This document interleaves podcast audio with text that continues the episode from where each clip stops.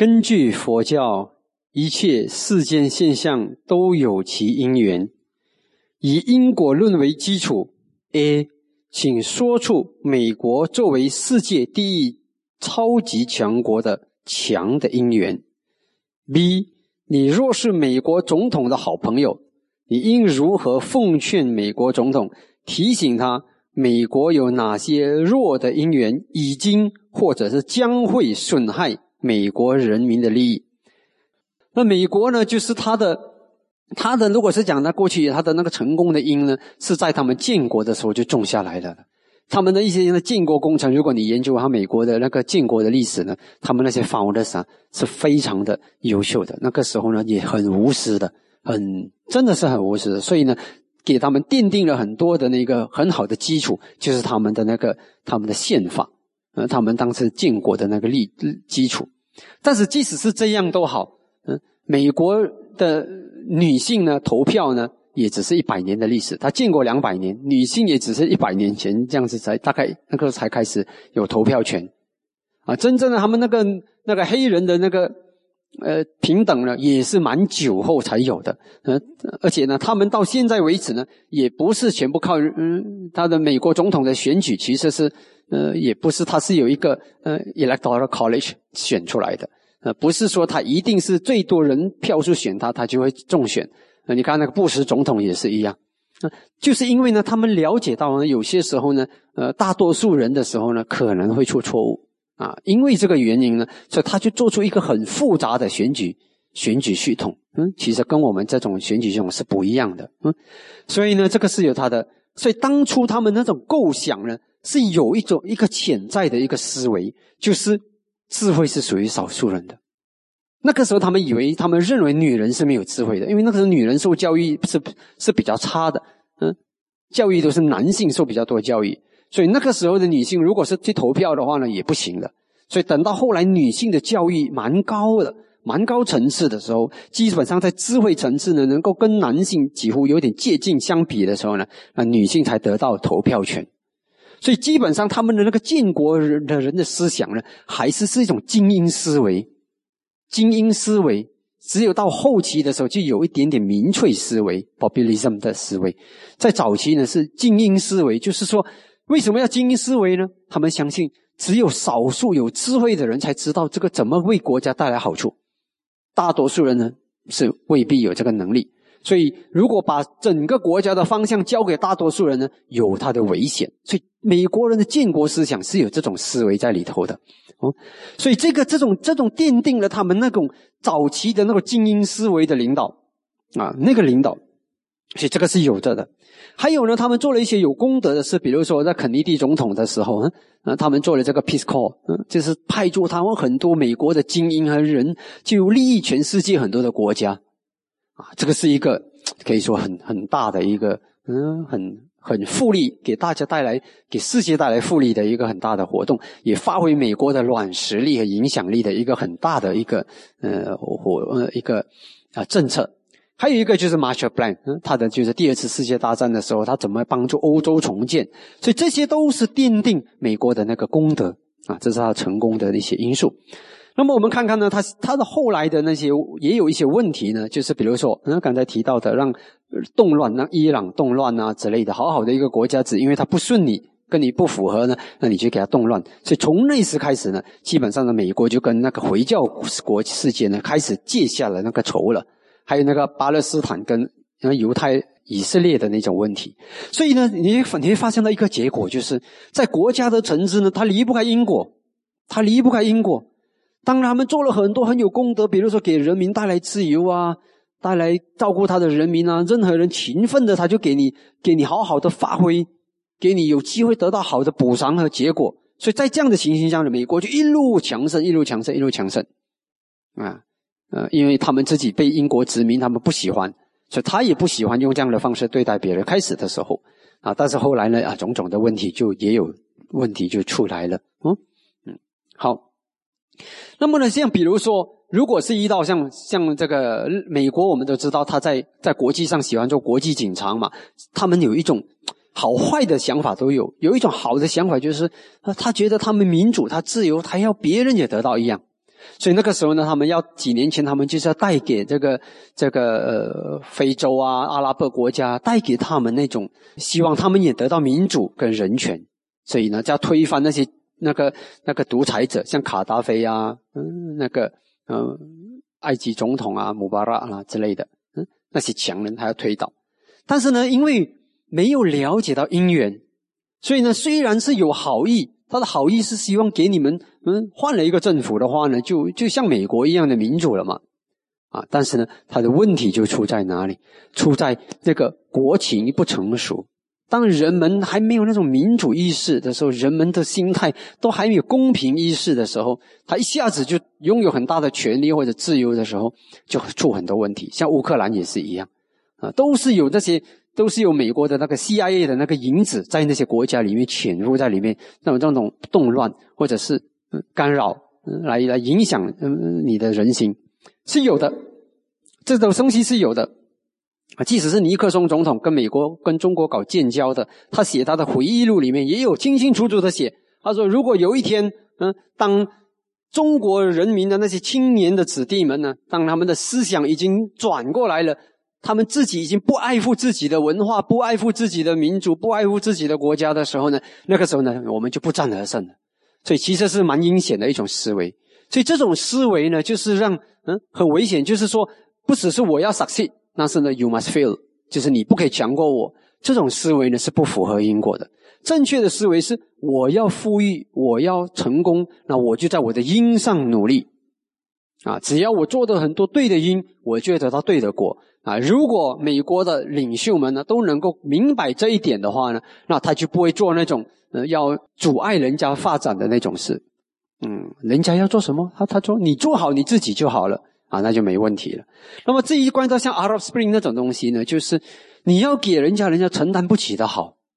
当人们还没准备好担当的时候，他就要给你最好的东西。你发现了，在因自然界的法则里面呢，它是行不通的。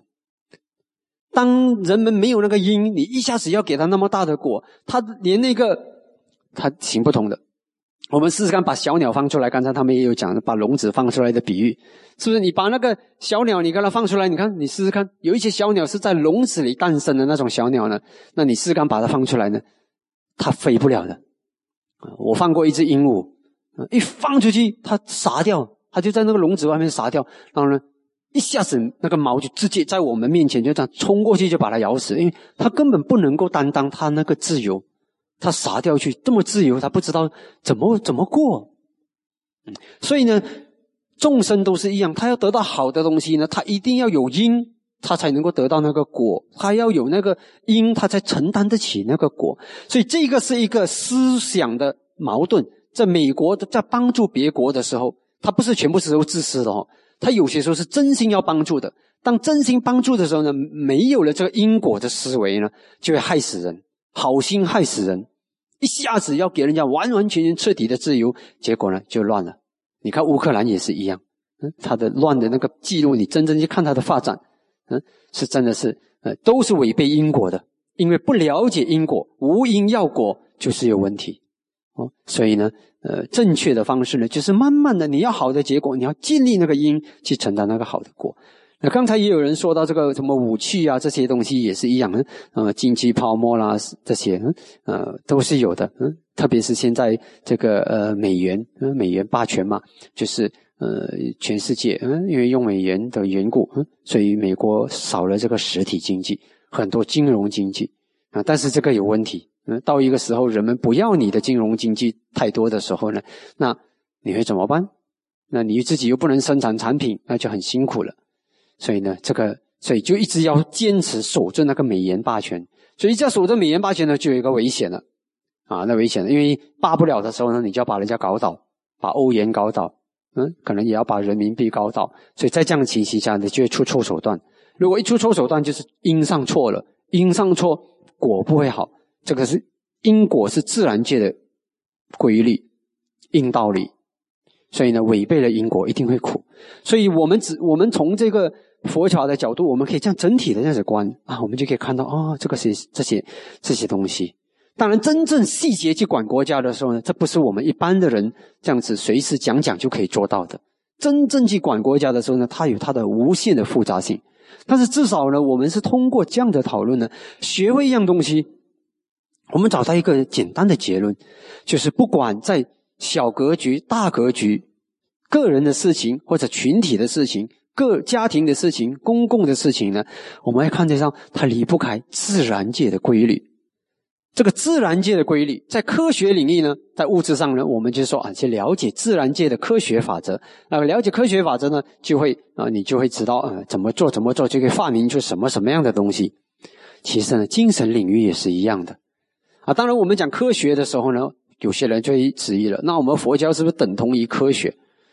嗯，我们的佛教是不等同于现代科学，因为现代科学只讲物质。我们的佛教，可是，在精神上呢，它是有科学法则的。为什么呢？从可以验证有一个固定的这个自然界的法则，呃，我们是去发现有发现的方法，所以从它的严格角度来讲呢，跟科学是不差的。但是从现代科学的极限来讲呢，佛教是不受现代科学所极限，因为现代科学他们把自己束缚在物质世界里。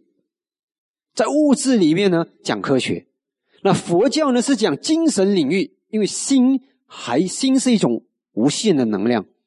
这个心，这个生命死了过后，它又有下一个延续，它的那个生命的延续，不断的虽然是无我，不断的生灭，在这个生命现象里面呢，它是一条长河。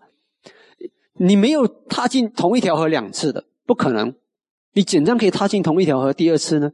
因为你第一次踏进那条河。那水已经流走了。第二次你再踏进去，已经是另一另一些水了。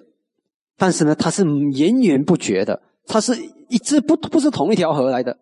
但是呢，它一直在流，一直流流，看起来呢就是同好像同一条河。像我们的生命也是一样，不断的投生，不断的投生。你的因果，你的那个心明色流，精神现象跟物质现象那个明色流，跟他的那个精神现象的明色流是不会交叉的。所以这个明色流，这个精神现象呢，他一直他投生的时候呢，他就受他之前这个明色流之前所造下的东西的果报，他要承受。但另一个他要承受另一个的果报。所以从这方面来讲呢，是我们有。虽然是无我，但是呢，也有一种叫做因果责任制啊，这是很奥妙的。这个是要实心去实证明，要打破这个谜底呢，要实修，修到你体证这个缘起法则，看到过去因产生现在果，现在因产生未来果，看到三世轮回，多世多生多世的轮回过后呢，这个谜底就打破了。所以这个是对我们来说呢，是呃呃，这个是佛教的科学啊，但是不是贬低佛教。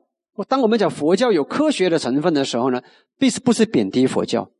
嗯，我们都知道科学能不能够解决人们的那个贪呃幸福和快乐的这个解除痛苦的问题？科学没办法，科学带给我们方便，但是人们可以还是不快乐。那但是呢，因为这个科学呢，它局限在物质层次的发展。那我们佛教呢，是物质的也懂，但是没有说要精通，懂到你足够知道。这个是无常苦无，然后呢，你提升到高一层次呢，你就是去呃去这个呃体证嗯更高的那个精神领域的那个东西了。所以呢，那个时候呢，但是呢，从从那个验证的角度来说呢，它是科学的，因为你可以亲自印证轮回因果是有的，只要你照照这个佛陀给的这个方法，你可以亲自看到。轮回因果，任何人只要把这个方法用对，他也能够看到轮回因果。就像牛顿，他证明的有地心引力，世世代代未来无数的科学家也都可以证明有地心引力。所以从这方面来说呢，佛教跟科学呢是没有矛盾的，只不过是现代科学自我极限在物质领域，那我们佛教超越了这个物质领域。啊，我们用佛陀用的方法是精神探索精神的那个方法，但是呢，它很标准的，你这么看也是如此。他修道的时候，他看也是如此。你看这个因果现象是如此，他看因果现象也是如此。你看临终最后一念产生未来的生命怎么产生，怎么投生是如此。另一个人他再看千千万万人修行成就，在看的时候呢，都是一样的。因为那个自然界的法则，新的法则，特别是新的吉达尼亚嘛，新的定法是不变的。就像地心引力，牛顿的地心引力跟现代我们的地心引力一样的，啊，所以从这方面来说呢，这个是有它的那个科学性，就是可验证性。哦，好，那这个是我们今天的这个讨论要达到的一个目的呢，就是要开放大家的思维，知道自然界里面有法则。那我们很重要的要知道这个自然界的法则，特别是因果法则。因为我们要好的结果，我们又不懂方法，可以吗？不可以。你要得到好的东西，你要懂方法。这个 methodology 非常的重要，方法论非常非常的重要。那佛教很重视的一个很特殊的特点呢，就是方法论，不是它不是一般的信仰，你相信相信相信没办法证明。佛教是讲证据的，所以从这方面来讲呢。现在其实中国听说有一个说法呢，就是想把佛教推出去，说它不是宗教。其实是不是都不要紧，怎么样征服佛教都不要紧。事实就是它是说出了自然界的法则，也教导了证明和发现自然界法则的那个方法。这个是佛教的精华。所以了解到这一点呢，了解到自然界的法则无处不在，遍布一切。那我们以后在生命里面遇到什么，不管你是在家人在赚钱做生意，或者是你是出家人逃往了生脱死，总之遇到什么问题的时候呢，让我们回归到佛陀的教法，回归到佛陀的方法论里面呢，去寻找答案。这个是这个考试所想要达到的目的。所以也就是为什么我们出家中我没有用这个方法考大家，用不着，因为出家中他的训练目标是不一样。啊，在家中我们讲，但是这个考试呢，也不是说要你们，你讲讨论了这个，我又不是国家领袖，讨论来做什么？不是，讨论了过后让我们明白，其实呢，在任何一个领域，这个方法论用上去都准，所以这样子的话，让我们有一个信心，有什么问题的时候呢，让我们好好的运用这个方法论。什么方法论？因果的方法论，苦集灭道的方法论。你看，我们佛陀一开始讲的苦集灭道。就是一个很有力量的方法论。问题苦，问题的原因，问题的克服，还有逃往克服问题的克服问题的方法啊。所以，如果我们用这样子的苦集灭道的方法论去看生命里面任何一个领域的问题，爱情、友情、亲情、国家、战争、一切和平，那么呢，你会看得明明了了。好，那不管你的生活是大格局还是小格局。这个方法都用得着，好，嗯，那这是最后的这个分享，也希望大家能够明白这个嗯考试的真正的用意，哦。